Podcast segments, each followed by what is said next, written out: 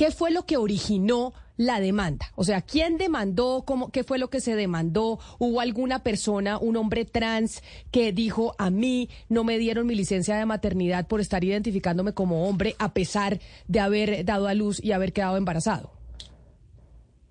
Eh, bueno, Camila, a ver, mire, era una demanda contra, unos, contra un artículo del Código de Trabajo que se refiere a la licencia de maternidad, o sea, el derecho que tienen las mujeres a la licencia de maternidad o a la permisos de lactancia, pues cuando dan a luz un niño.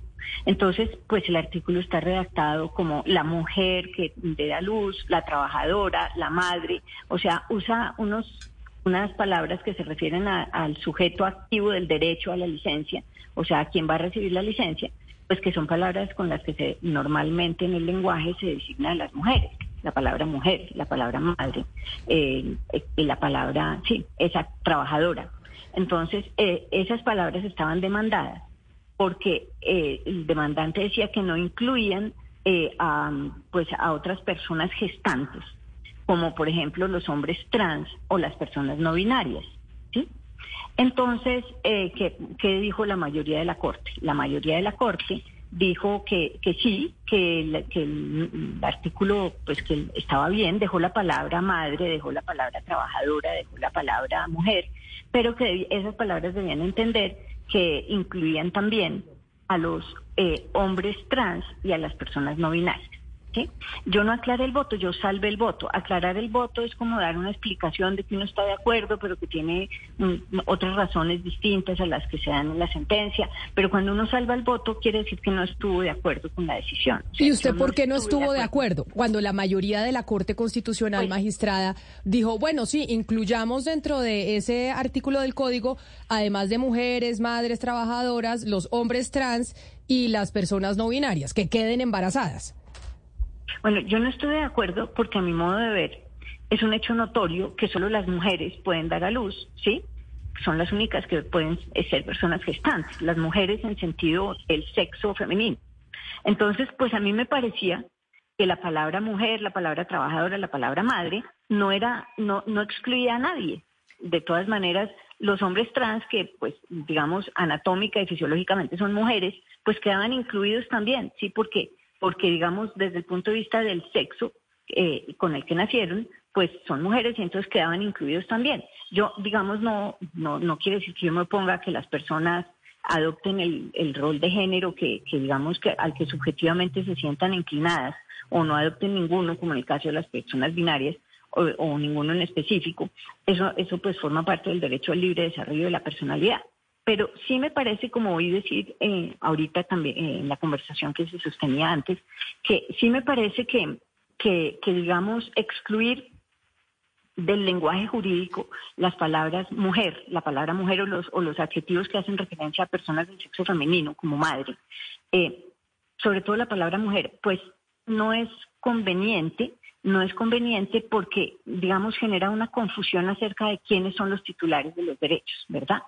Eh, como las conquistas de la mujer para sus derechos, las conquistas a la licencia de maternidad, a la igualdad en el salario, al fuero de maternidad eh, y a otras cuestiones, han sido luchas históricas de la mujer desde hace más de un siglo y son, pues son conquistas de las mujeres. Entonces, pues cuando empezamos a, introducir confusiones, como que ya no, no solamente las mujeres tienen derecho a la licencia de maternidad, sino que también los hombres y las personas no binarias, pues esto produce una serie de confusiones y entonces los derechos que son, de las que son titulares las mujeres como mujeres, pues ya quedan como diluidos, ¿no? Hay una tendencia a que en el lenguaje no se utilicen em, categorías em, binarias como hombre, mujer, eh, homosexual, eh, lesbiana, esas palabras, según una corriente de pensamiento que podría llamarse la filosofía queer o trans, pues esas palabras no deberían ser usadas porque pues porque no no pues digamos es más incluyente un lenguaje que hable de personas gestantes o de personas lactantes o de personas menstruantes. Magistrada, y cambiar el lenguaje y cambiar el lenguaje, perdóneme, yo la interrumpo porque lo que veo, según lo que eh, leímos del comunicado y de lo que usted nos está explicando, pues sus compañeros, los otros magistrados de la Corte Constitucional, pues fallaron en contra de esta visión que usted está expresando. Pero en su postura y como experta en derecho, ¿qué implicaciones tiene hacer ese cambio en el lenguaje jurídico? Que, digamos, que hace invisibles los derechos de las mujeres, ¿verdad?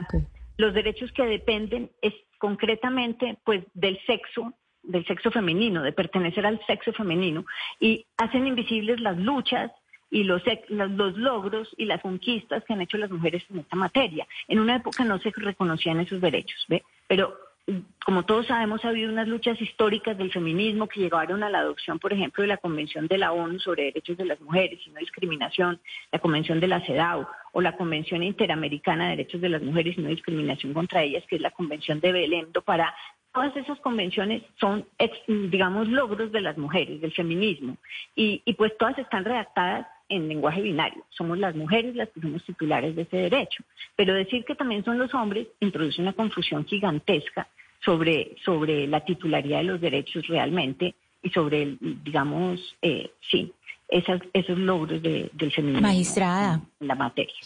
Magistrada, si nos metemos un poquito en los estudios del lenguaje y, le traigo a usted a un autor que es Wittgenstein, cuando él dice los límites de mi lenguaje son los límites de mi mundo. Ahora vemos un mundo que es mucho más amplio, con unas, unas muchísimos más categorías y que también son reivindicaciones. Es decir, las personas trans también están haciendo, la comunidad trans también está haciendo una serie de, eh, reivindicaciones, eh, las personas no binarias también lo están haciendo. Entonces, yo le quiero preguntar con respecto a estos límites del mundo, que es un mundo ampliado y que por tanto amplía el lenguaje, estas reivindicaciones, entonces, según usted, estarían aplastando las reivindicaciones que por siglos han tenido las mujeres y eso, ¿cómo lo podría eh, tratar la jurisprudencia de manera que no se aplasten los derechos de otras personas y que todos eh, estemos incluidos, es decir, todas las personas y que no desaparezca la palabra mujer, que no, que no haya una desaparición de la palabra mujer? Exacto, usted lo ha dicho. Pues es importante que no desaparezca la palabra mujer, pero también es importante que por lo menos en el lenguaje de las leyes, ¿sí?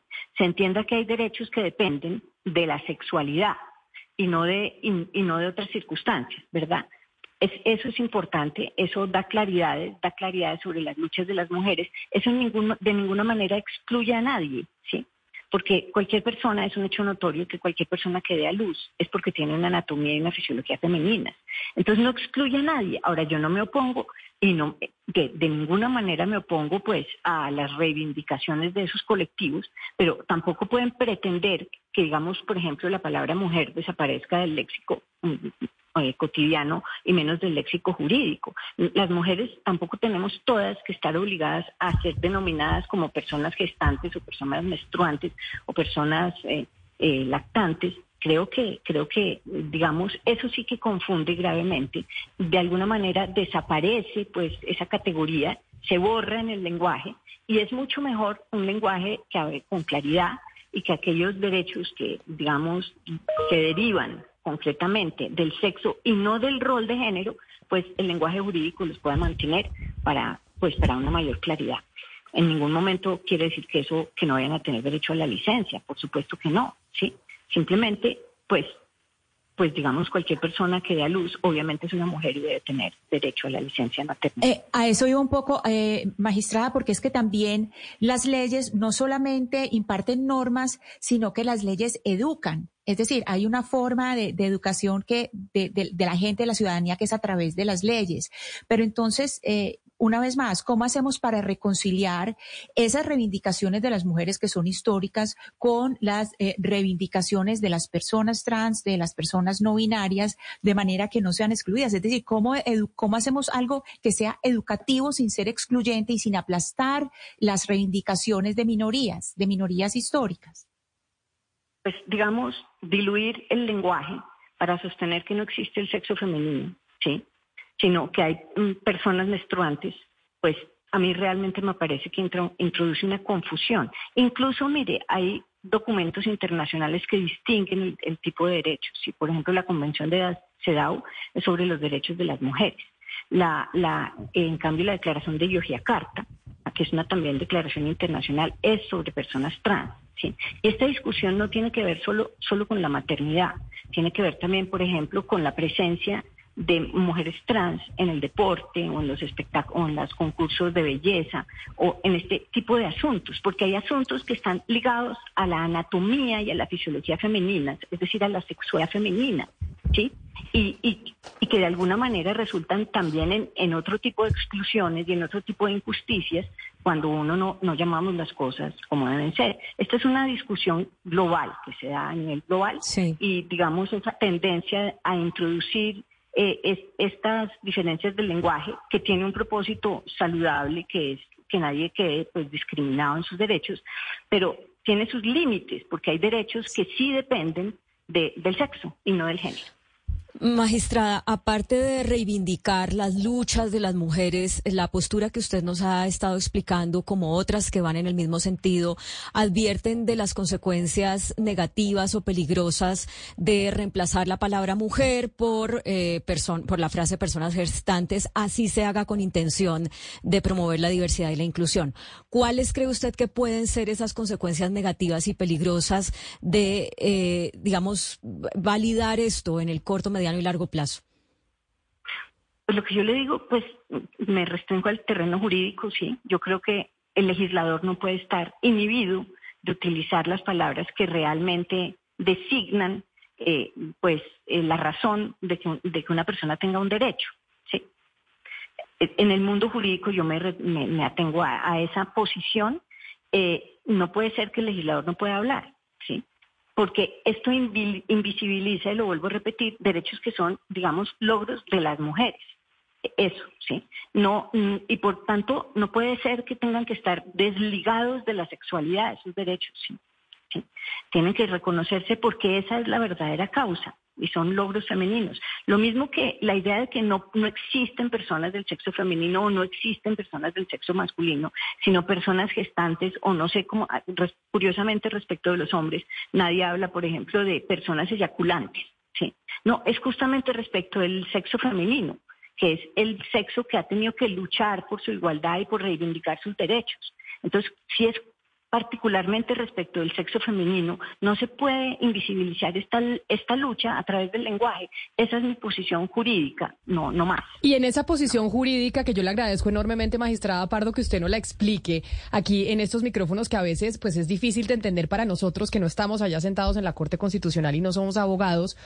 ¿Por qué no estuvieron de acuerdo sus compañeras mujeres? Ahí no quiero entrar a, a evaluar el tema de los no, magistrados no, no hombres. Fui la única, no fue la, fui la única. Hubo otra magistrada que tampoco estuvo de acuerdo, que consideró que un hombre trans, que realmente lo que quiere es jugar un rol masculino en su vida, pues debería tener una licencia de paternidad y no de maternidad. Eso dijo otra magistrada.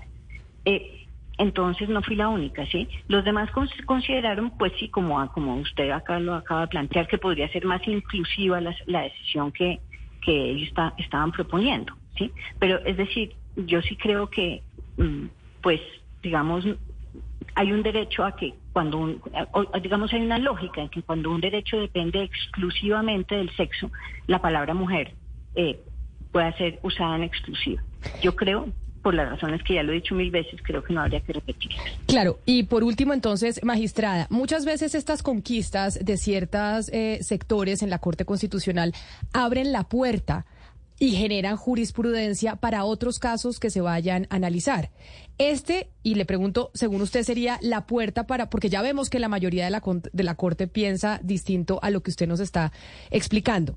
Este sería la, la puerta para que se falle, por ejemplo, en qué otras cosas en donde desaparecería el término mujer y hombre y entraríamos a hablar pues de seres humanos y no binarios y, cambiar ese lenguaje que hemos utilizado pues durante toda nuestra historia. Pues digamos no no se me ocurre, pero sí hay sí hay varios intentos, ¿no? Sí hay varios intentos y también de fundamentarlo, de fundamentar derechos de ciertos colectivos en convenciones de derechos sobre la mujer. ¿verdad? Eh, entonces, por ejemplo, el derecho a el derecho a no ser discriminado, a no ser maltratado, una persona, por ejemplo, una mujer trans, a no ser discriminada por su condición, que por supuesto no debe suceder eso nunca, sí, se fundamenta en la CEDAW, que es la Convención de los Derechos de la Mujer, eh, o se funda, en vez de fundamentarse concretamente en los documentos internacionales sobre mujeres trans. Esa es una tendencia, pero no es una tendencia del lenguaje, sino una tendencia jurídica. Eh, o mm, a veces eh, a reconocer como que una familia puede estar compuesta por personas no binarias, eh, pero entonces esto se lleva al lenguaje y, produce confusiones. Digamos, la Corte no ha emitido otro, otro fallo en este sentido, pero pues digamos que el debate sí se ha dado en, en otros lugares, en otras, en otro tipo de demandas, pues no sé si quiere que les relate porque es un poco difícil de explicar y, y largo explicar cuándo se ha dado el debate. Pero entonces eh, la entiendo y entiendo perfectamente las implicaciones que esto tiene sobre el eh, mundo jurídico y es los derechos que sí están ligados exclusivamente a un tema de sexo. Y el sexo se nace, se nace hombre o se nace mujer. El género con el Sí, que pero el lenguaje, por ejemplo, perdóneme que le interrumpa, el lenguaje que pretenden que se imponga es que uno tiene un sexo asignado al nacer, ¿sí? Pero pues realmente y objetivamente, pues es un hecho notorio que uno nace con un sexo no asignado por el médico, sino, digamos, visible a simple vista, por- salvo los casos de hermafroditismo puro, pues. Claro. Y es, Esa es otra forma del lenguaje, otra forma del lenguaje que trata de invisibilizar eh, el sexo como una condición anatómica y fisiológica. Pues qué interesante discusión y qué interesante saber por qué usted salvó el voto de esa noticia que dimos la semana pasada en estos micrófonos, una decisión de la Corte Constitucional. Magistrada Cristina Pardo, qué honor haber podido hablar con usted. Sé que usted no es, da- no es muy dada a hablar en medios de comunicación, pero me parecía importante poder contar con, eh, con su testimonio en este caso. Feliz mañana para usted. Muchas, muchas gracias por la invitación. Le agradezco mucho. Un saludo, son las 11 de la mañana, dos minutos. Muchos oyentes escribiéndonos a través del 301-764-4108, nuestra línea de WhatsApp y a través de nuestro chat eh, de nuestro canal en vivo en eh, YouTube, Blue Radio en vivo, Claudia. Mucha gente escribiendo lo mismo que yo eh, pensé cuando leí el comunicado eh, de la Corte y es, oiga, el que da a luz, pues nació mujer y obviamente se le tiene que dar la licencia de maternidad, que es lo que dice eh, la magistrada. No se entiende por qué se tiene que cambiar el texto en el, en el Código del Trabajo. ¿Cuál es el derecho que se estaba violando ahí para que se cambie el texto en el Código del Trabajo? Y si esto no es pavimentar el, eh, el camino para que al final las palabras hombre y mujer desaparezcan de nuestro lenguaje. Sí, con respecto a esas dos cosas, y por eso yo le preguntaba a la magistrada cuáles pueden ser las consecuencias negativas o peligrosas de, desepa- desaparecer el término, en este caso mujer, y reemplazarlo por personas gestantes o por personas menstruantes. Y, y yo creo que sí puede haber consecuencias negativas. Lo que pasa es que creo que tenemos que discutir.